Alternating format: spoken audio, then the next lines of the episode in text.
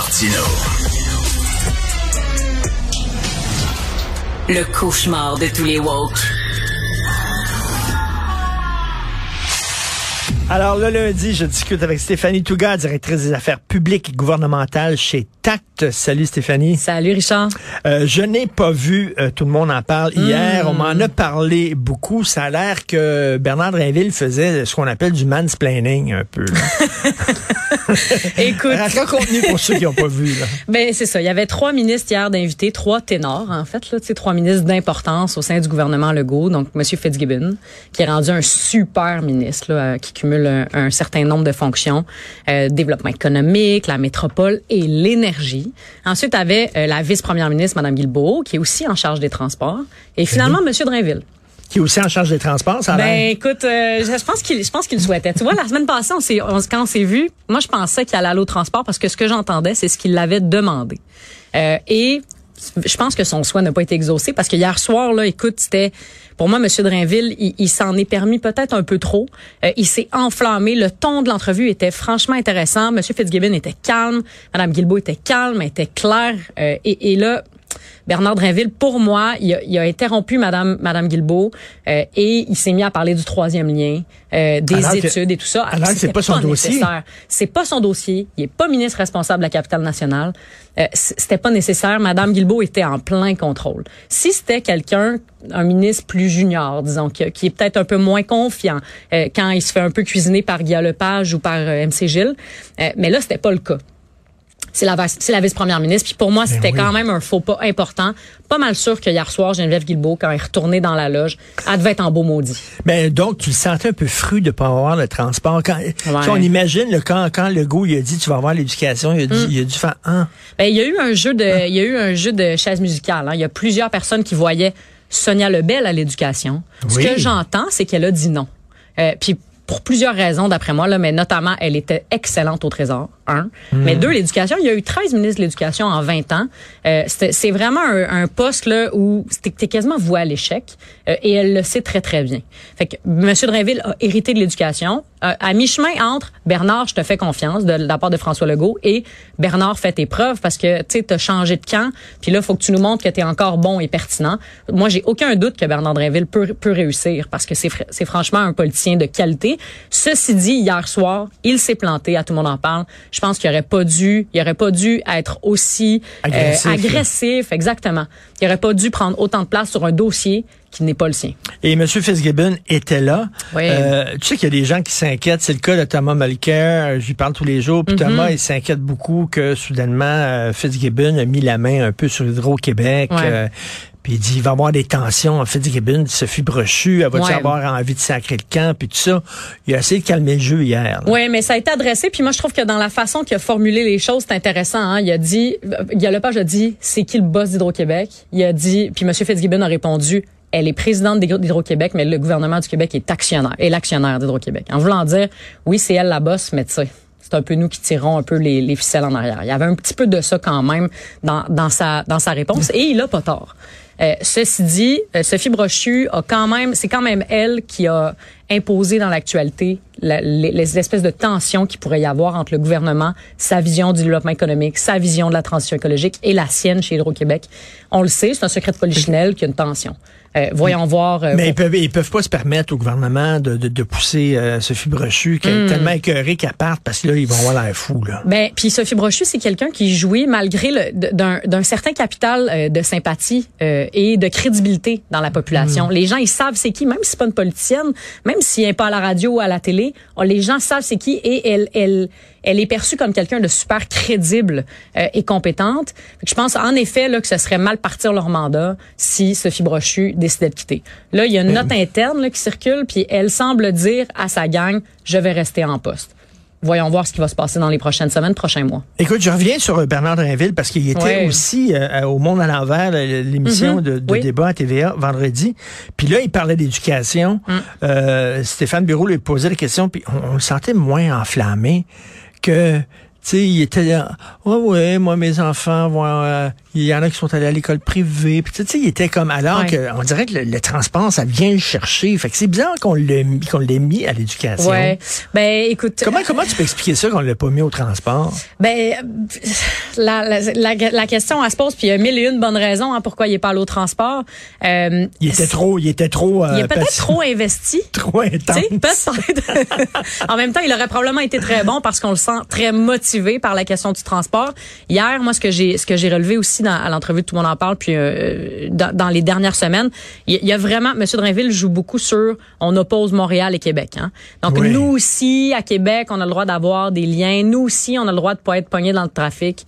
Euh, puis il faut que Montréal arrête de nous regarder de haut. Moi, je pense que là, cette cassette-là, faut qu'on, faut qu'on la mette de côté. Elle était correcte en campagne électorale, quand tu souhaitais faire le plein d'appui dans la capitale nationale.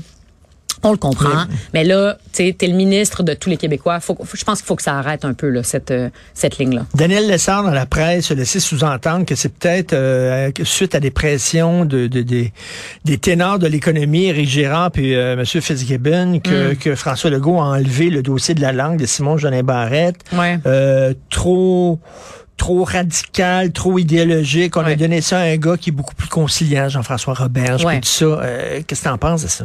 beaucoup plus conciliant, c'est sûr, puis euh, qui qui est pas nécessairement euh, confrontant. Hein? Simon Jolin Barrette, c'est quelqu'un qui est clivant. Il cherche à, faire avancer des dossiers, puis il pile sur des orteils, puis ça le dérange pas. Jean-François Roberge, il est vraiment vu, vu comme quelqu'un de plus tiède, plus consensuel, euh, à la limite même euh, toujours un peu pogné dans des crises parce qu'il est pas au devant de la crise. Donc, ça veut dire que euh, l'identité, le- tous les dossiers identitaires, c'est soudainement moins important pour le Je pense pas que c'est gouvernement. moins important, mais ce qui avait à être fait pour, pour M. Legault, je pense, qui a été fait dans le dernier mandat avec le projet de loi 96, donc de réforme de la Charte de la langue française, puis projet de loi 21 sur la laïcité. Euh, Ces deux gros morceaux-là législatifs sont faits. Fait que peut-être qu'il veut le mettre un peu sur euh, sur euh, sur le back burner, là, c'est une vraie Ouais, expression, ouais, pour éviter éviter que ça devienne encore une fois des sujets d'actualité puis des sujets clivants. Il y a quand même quelque chose d'intéressant aussi de le donner à M. Roberge euh, versus à, à Simon Jolin Barrette. Il y a un équilibre qui devrait être trouvé par François Legault dans, dans son conseil des ministres entre ceux qui sont, disons, plus de l'aile nationaliste, voire souverainiste, et les fédéralistes. Euh, puis l'équilibre, pour moi, il est, il, est, il est super parlant entre éducation et enseignement supérieur. Bernard Drinville, euh, fervent nationaliste, euh, ancien péquiste, indépendantiste, et de l'autre côté, à l'ense- l'enseignement supérieur, on a euh, Pascal Derry, qui est une fédéraliste convaincue, conservatrice. Euh, il y aura, pour moi, ça illustre bien là, tout l'équilibre qu'il devra avoir au sein du Conseil des ministres. François Legault, il y a quand même un casse-tête euh, sur cette question-là dans son conseil. Écoute, parlons de politique euh, fédérale. C'était le fameux, la fameuse, le- c'est un souper ou c'est Oui. un lunch avec les Oui, médias. de la ça? tribune. Exact. Bon, euh, Ouais. puis c'est là où on fait des jokes, euh, on. Mm-hmm. se lâche lousse un peu, puis tout ça. Et Poiliev était même pas là. Ben non, c'est ça. Pierre Poilievre, il est un peu absent hein, en ce moment. Je le, je le, je le cherche. Là, on, on- on regarde le paysage politique sur l'autre colline à Ottawa, puis on le trouve pas.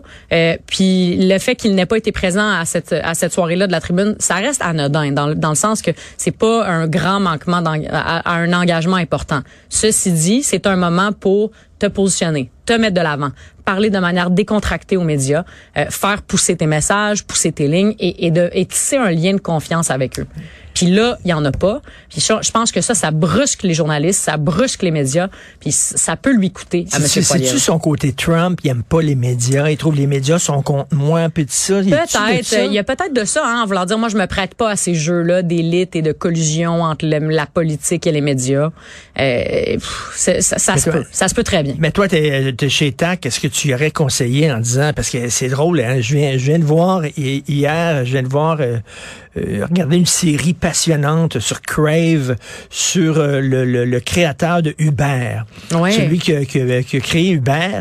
Et à un moment donné, euh, ces gens de, de- des communications disent, il faut que tu rencontres les journalistes. Ouais. Les gens te connaissent pas, te voient pas, une- ils ont une vision de toi comme étant un monstre, un gars mauvais. Va les voir, charme-les, Humanise-toi. fais-le rire, Ouais. fais-les rire et tout ça. Effectivement, il, il- finalement, il rencontre les critiques journalistes qui détestaient. Alors toi, tu aurais donné ce conseil. Moi, j'aurais dit, Monsieur Poiliev, faut que vous y alliez. Là. On a besoin d'aller leur parler. En ce moment, non seulement vous êtes nulle part, vous êtes pas couvert, puis vous avez une perception dans l'œil du public, puis dans l'œil médiatique d'être quelqu'un de très radical. Euh, vous sortez d'une d'une course à la chefferie qui a été prouvante pour votre parti. allez leur parler, soyez décontractés, n'ayez pas d'agenda plus plus large que faites-vous connaître puis soyez sympathique au final, soyez attachant puis rendez-vous incontournable aussi parce qu'en ce moment, c'est pas un incontournable pour les journalistes d'aller savoir ce qu'ils veulent savoir. Fait que là, il, donne, il, il, laisse le, il laisse le champ libre au Parti libéral ben en disant ben vous autres les journalistes, ça va être à vous autres, exact, pas à moi. Exactement. Mais c'est pas vrai parce que lui il a un, il a un rôle d'opposition. Les médias ont un rôle d'opposition puis de question, mais lui il en a un aussi puis en ce moment, je pense qu'il passe à côté de de plusieurs opportunités. C'est aussi sur trame de fond de, en ce moment à Ottawa, il y a la commission d'enquête sur ce qui s'est passé en février dernier. Donc quand il y a eu les camionneurs euh, à Ottawa qui ont pris d'assaut la ville, j'ai l'impression qu'ils souhaitent un peu être euh, être à l'écart puis pas sous les projecteurs. Mais je, je, le trouve un peu euh, mal entouré peut-être. Ouais, mal entouré, timide, tu sais, alors qu'on le connaît plutôt bouillant puis qui cherche à provoquer des débats. Là, pour moi, il est absent. Il manque des belles occasions. Est-ce que Monsieur Fitzgibbon est allé trop loin en, permettant, là, en donnant le feu vert, justement, un investissement euh, d'investissement à Québec de 50 millions à quelqu'un qui est très proche de lui. Euh, il s'en est défendu euh, ce matin avec Philippe Vincent Foisy. Est-ce qu'on peut écouter l'extrait, euh, Jean-François?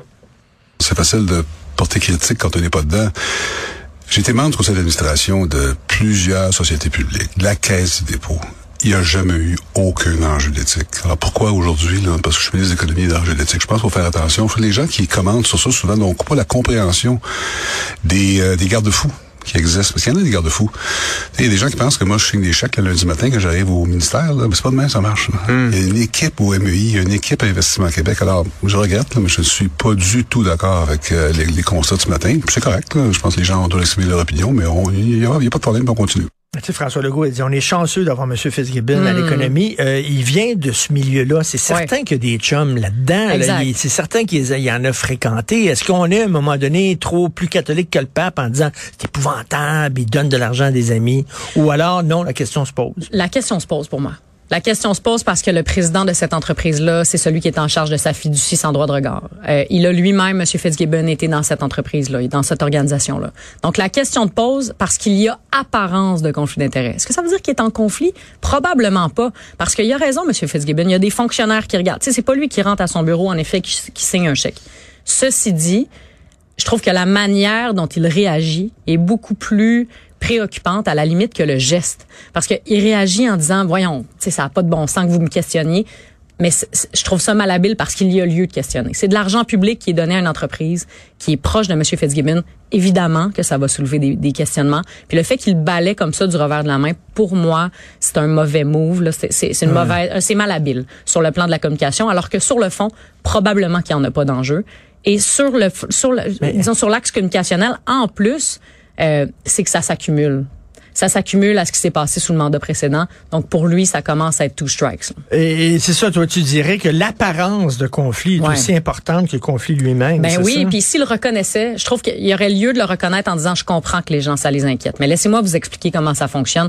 Il y a des fonctionnaires qui ont regardé. Je suis pas tout seul dans mon bureau à prendre la décision. C'est une décision qui est bonne pour les Québécois. C'est une décision qui est importante. Pour moi, la manière dont il aurait, dont il a réagi est plus agaçante à la limite que la subvention en elle-même qu'il a donnée à l'entreprise. Parce qu'il y a eu plusieurs textes hein, au fil des, années dans le Journal de Montréal, justement, dans la section argent, j'en parle avec Yves Daou. Il y a eu plusieurs textes, puis il prend mal ça. Hein, ben oui, mais on l'a vu encore ce matin. Il y a presque une il y a presque, il, est presque en guerre ouverte avec Québécois parce qu'on le critique un peu trop. Il, il, y a la misère avec la critique. En même temps, c'est la job de Québécois, c'est la job des, ah. médias de le questionner. Ben hein, c'est ça, fait partie, ça fait partie du deal quand tu fais le choix d'être en politique et pas d'être un homme d'affaires. Mais encore une fois, pour moi, s'il avait réagi euh, en disant je reconnais que pour les Québécois, je reconnais que pour les médias, il y a peut-être lieu de poser des questions. Posez-les vos questions, je vais y répondre parce que je suis prête à y répondre. Ça aurait complètement changé la donne. Là, on va passer la journée là-dessus. Toi, tu es directrice des affaires publiques et gouvernementales chez TAC. Euh, TAC, une de, les, une de leurs euh, un de leurs mandats, c'est justement d'accompagner des, des, des, des, politiciens, des élus, justement, à leur donner des conseils dans les relations, euh, j'imagine, avec les, dans les communications. Parce qu'il y, y, en a qui sont boqués. On, on travaille surtout avec des organisations hein, qui souhaitent en fait soit euh, porter des mandats ou, ou, ou essayer de, de, parler au gouvernement pour faire avancer des dossiers. Évidemment qu'il y a des élus qui sont boqués. Moi, j'ai dans une autre vie, j'ai travaillé pour des élus euh, au niveau municipal, à Québec, ailleurs dans le monde Puis aussi. beau leur dire, beau leur dire. Il me semble, là, il me ben semble oui. que ce serait la meilleure façon, ce serait de faire ça. Ils veulent rien savoir. Que tu sois attaché politique consultant, tu sers les intérêts de quelqu'un, tu essaies de l'amener à être la meilleure version de l'entreprise ou du politicien, de la politicienne que tu sers. Et parfois, ben, ton conseil, euh, il tombe un peu, il tombe en deux chaises, puis c'est pas ce que le ministre ou la ministre souhaite entendre, puis il va de l'avant. Puis des fois, c'est une bonne décision. Faut qu'ils suivent leur instinct. Ces élus-là, ils sont élus. C'est eux qui sont, c'est eux qui sont imputables. Nous, on n'est pas imputables. Euh, mais je, c'est toujours un peu euh, délicat, là, de travailler avec des élus qui sont boqués. Euh, c'est dommage que Poiliev soit pas allé. Là. Euh, ouais. euh, Stephen Harper, les gens qui connaissaient Stephen Harper disaient il a l'air bien, bien froid comme ça. On se souvient de la poignée de main qu'il avait donnée à son fils. Mais oui, ils ont dit, quand tu le connais, c'est un homme très chaleureux, très drôle et tout ça. Ouais. Pourtant, et, pendant dix ans, presque comme premier ministre, c'est pas du tout l'impression qu'il nous a laissé. C'est ça. Les moments où, les moments où on l'a vu dans l'œil du public, c'était plutôt d'être froid, justement, d'être très distant. Et pourtant, ce qu'on entend, comme tu c'est que c'est un gentil. Tu sais, Jean Charest, tout le monde dit Jean Charest, il est drôle, il est drôle comme mm. un singe dans la vraie vie, il fait rire tout le monde. Pourtant, que, ouais. comme premier ministre, ça sortait pas, ça paraissait pas. Ça paraissait ça. pas. Même chose pour Madame Marois, hein, elle était vraiment critiquée. On disait que c'est la Castafiore et tout ben ça. Oui. Pourtant, c'est quelqu'un d'une grande gentillesse euh, derrière, derrière les portes, euh, dans la sphère privée. Apparemment, je la connais pas, mais apparemment, oh. donc euh, c'est délicat. C'est comme moi, si les gens me connaissaient. C'est ça, hein. C'est ce que je dis à tout le monde, moi. merci Stéphanie, merci Stéphanie Touga. Merci beaucoup. Merci. Bonne semaine.